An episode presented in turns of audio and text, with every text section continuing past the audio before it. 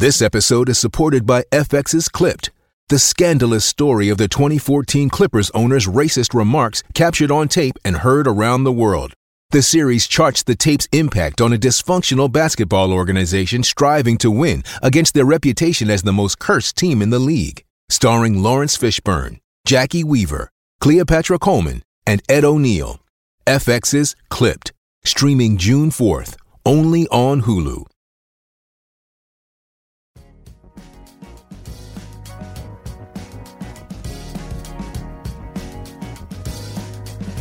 Al día con Tribunito por la mañana.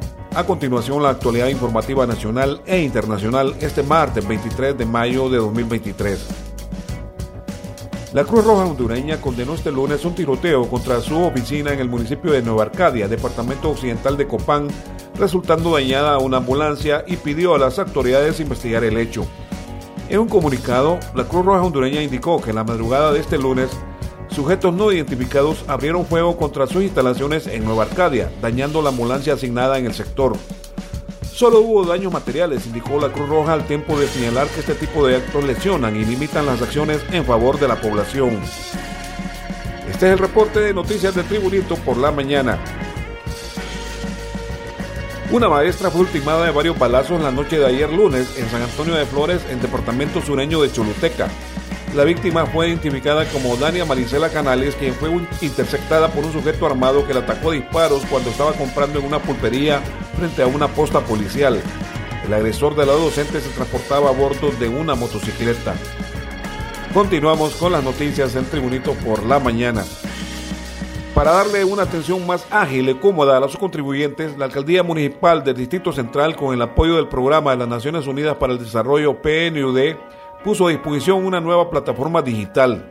Se trata del Sistema de Servicios Ciudadanos Online, SOL, que la Gerencia de Atención al Ciudadano ya está implementando.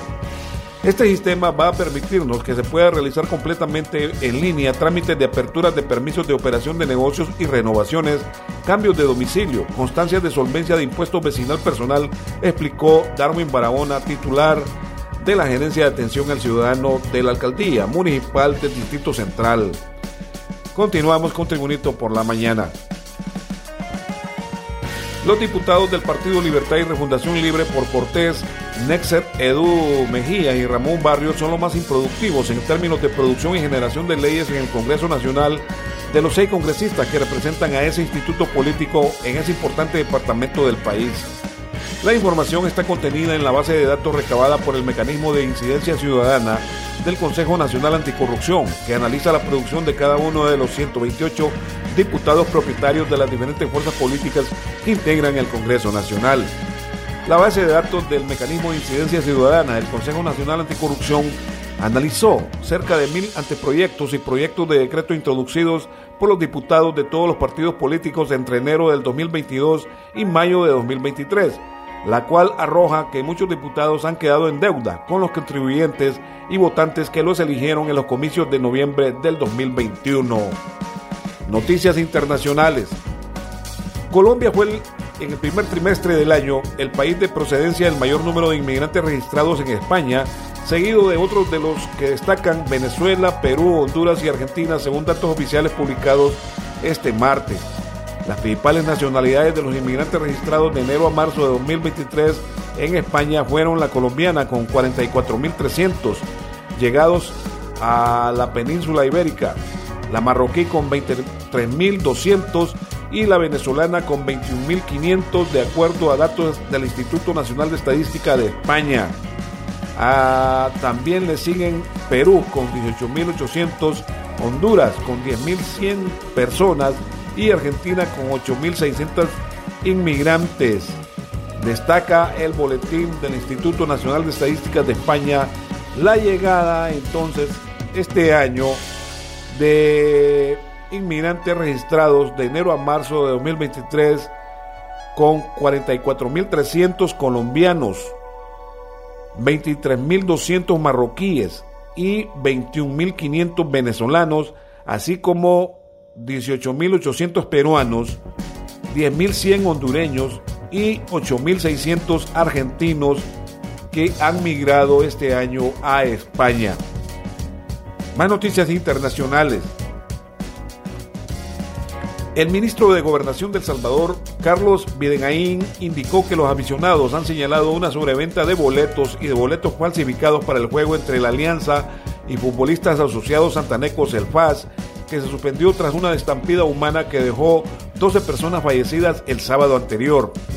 Los mismos aficionados han reiterado la sobreventa de boletos, boletos falsificados, cierre de portones, la escasa presencia de personal del estadio en cada entrada y la taquilla, dijo el funcionario en una conferencia de prensa. El ministro de Gobernación de El Salvador, Carlos Videgaín, lamentó el bloqueo de ambulancias y personal médico que buscaba auxiliar a las víctimas que se dio fuera del estadio Cuscatlán en la capital salvadoreña, San Salvador. Las noticias deportivas. Los futbolistas del Olancho Fútbol Club no estarán solos este domingo en el Estadio Nacional de Tegucigalpa, donde jugarán la final de vuelta del torneo clausura de la Liga Nacional ante el Club Olimpia. La dirigencia de los Potros ha confirmado que pondrá a disposición 20 autobuses para que la afición del equipo viaje de Olancho a Tegucigalpa y aliente a los jugadores en el decisivo encuentro. Todos nos vamos a la gran final. Es el anuncio del club que busca hacer historia y lograr su primer campeonato en su primera temporada en la Liga Nacional.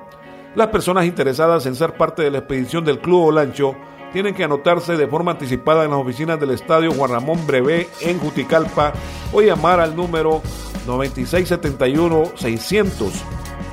9671-600 detalló la dirigencia de los Potros de cara al partido entre el Olancho Fútbol Club y el Olimpia que se juegan la gran final del fútbol profesional hondureño este domingo en el Estadio Nacional Chelatucles, con sede en la capital hondureña Tegucigalpa. Este ha sido el reporte de noticias de Tribunito por la mañana de este martes 23 de mayo de 2023. Tribunito por la mañana te da las gracias y te invita a estar atento a su próximo boletín informativo.